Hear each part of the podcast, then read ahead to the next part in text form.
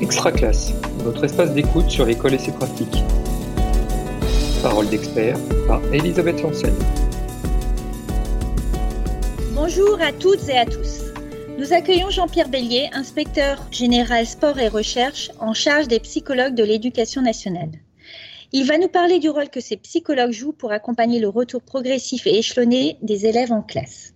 Nous allons nous demander ce que cette corporation peut apporter au système éducatif dans le contexte très particulier du déconfinement.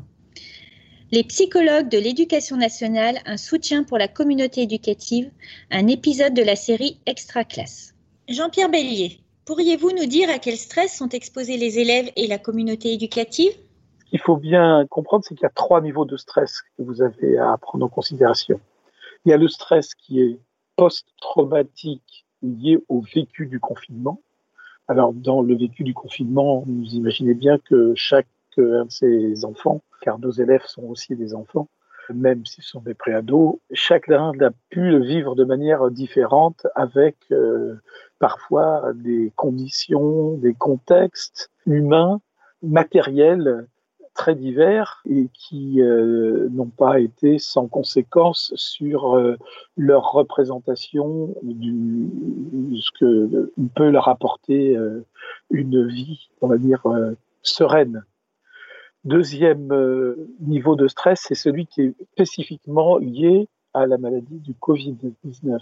Pourquoi? Parce que vous savez, comme moi, nous en sommes tous victimes. Les médias nos propres environnements sont bien évidemment préoccupés par euh, l'évolution de cette maladie, avec euh, dans l'idée que peut-être qu'elle est en train de s'éteindre, ou en tout cas se mettre en sommeil.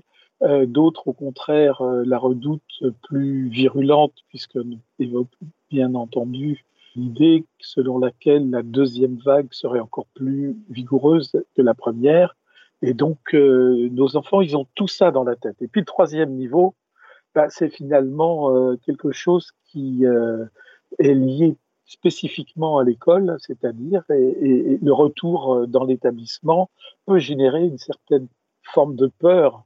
Certains vont d'ailleurs manifester, alors que ce n'était pas du tout le cas initialement, quelque chose de l'ordre de phobie scolaire. Donc il y a tout ça à prendre en considération ce qui effectivement pour euh, tout un enseignant euh, sera un vrai sujet pour lesquels les psychologues devraient pouvoir leur apporter quelques éclairages. Mais alors, comment accompagner au mieux les élèves? Pour accompagner nos jeunes, il y a un certain nombre d'écueils à éviter, quelques erreurs à ne pas commettre et d'une certaine manière, quelques attitudes, comportements, postures à privilégier. Déjà, pour vous permettre de vous mettre bien ça à l'esprit, je vous propose qu'on raisonne à court, moyen et long terme. Que faire à court, à moyen et à long terme? Déjà à court terme, la première erreur à ne pas commettre et qui est souvent celle qui est la plus tentante, c'est de leur poser des questions. Alors, comment tu as vécu? Alors, comment ça s'est passé? Qu'est-ce que tu as ressenti? Les enfants qui viennent, ils ont besoin de calme, d'apaisement. Et l'école, comme je vous l'ai dit, c'est le réceptacle des traumatismes, mais pour que ce réceptacle puisse leur permettre de les exprimer, ces traumatismes, il faut d'abord qu'ils se posent. Donc, je pense que, et ça les psychologues de l'éducation nationale vous le diront aussi bien que moi, il faut savoir écouter les mots comme les silences, même si les silences sont parfois assourdissants. Ne pas questionner, rester vraiment euh, dans l'empathie, dans une forme de neutralité bienveillante. Ce sont les trois conditions qui permettent de créer un climat de confiance et qui, du coup, vont permettre petit à petit à une expression spontanée de commencer à se manifester. En même temps, il ne faut pas verrouiller la parole. Si un gamin a envie de, envie de s'exprimer, bien évidemment, il faut euh, saisir la balle au bon et le laisser s'exprimer. Mais surtout, ne pas être dans quelque chose qui pourrait parfois euh, ressembler à un interrogatoire, euh, voire à une inquisition. À moyen terme, une des préconisations majeures qui me semble nécessaire de proposer, c'est peut-être de savoir créer des situations dans lesquelles nos jeunes vont être actifs, sans faire de référence théorique trop pénible.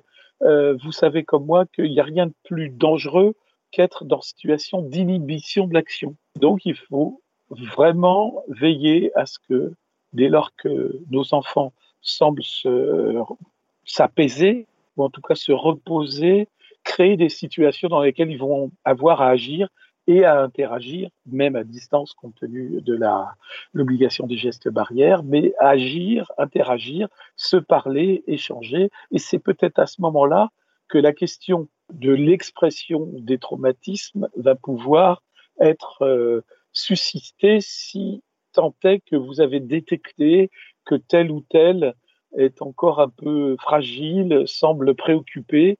Et c'est peut-être dans les interactions, dans la discussion qui, accompagne euh, un exercice euh, physique ou euh, un exercice dans l'une des disciplines, c'est peut-être là que la parole va se délier. Donc surtout l'action.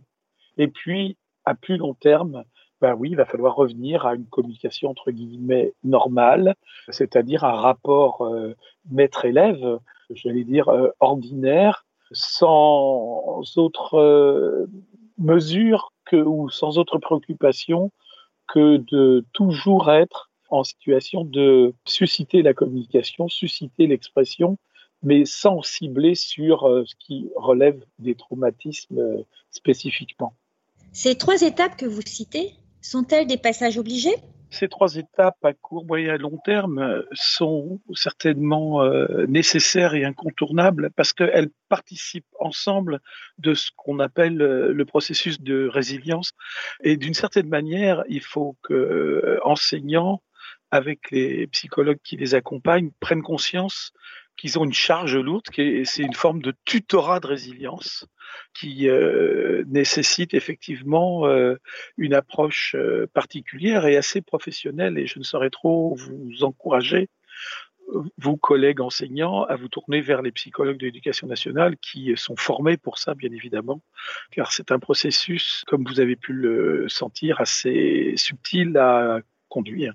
Quelles recommandations spécifiques pourriez-vous nous faire pour les publics les plus fragilisés? Euh, Juste un petit coup de projecteur sur les publics les plus fragilisés. Alors les décrocheurs, mais aussi les élèves à besoins éducatifs particuliers euh, de toute nature. Je pense que dans cette perspective de retour dans les erreurs à ne pas commettre, il y en a une qui est majeure. C'est surtout ne pas les désigner, les estampiller, euh, d'une certaine manière leur rappeler quelle fut leur statut ou le regard qu'on portait sur eux pendant euh, leur scolarité pré-Covid-19.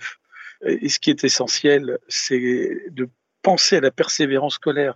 On est là non pas pour entériner des difficultés, mais pour les dépasser et donc les inscrire euh, ou les encourager sans leur rappeler ce qui s'est passé avant, parce que vous avez certainement des phobiques scolaires hein, euh, qui euh, vont être là de force en quelque sorte pour euh, les conduire dans une spirale de réussite euh, et donc en leur parlant de tout de tout sauf de décrochage. Les psychologues font souvent la promotion de la pédagogie du détour. Tout le monde sait de quoi il s'agit.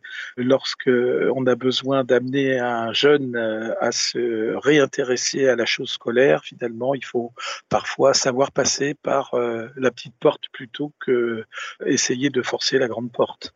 Et pour clore le propos, qu'est-ce que cette période de confinement va changer dans les pratiques dans les établissements scolaires? Que pourra-t-on retenir pour l'école d'après? Tout ce que nous avons évoqué jusqu'à maintenant nous amène à forcément prendre conscience euh, du fait que l'école de demain sera peut-être pas forcément l'école d'aujourd'hui et encore moins l'école d'hier. Je pense que ce que nous devrons retenir de ça, c'est l'importance primordiale à accorder à la construction d'un climat scolaire qui justement permette à cette résilience que j'évoquais juste avant de s'exprimer ou de se construire, parce que euh, finalement, euh, si euh, on dit que l'école est souvent le réceptacle de traumatisme, c'est là aussi justement que peuvent se construire des processus qui permettent aux jeunes de se dépasser eux-mêmes. Deuxième éclairage, c'est celui de la place de la psychologie à l'école.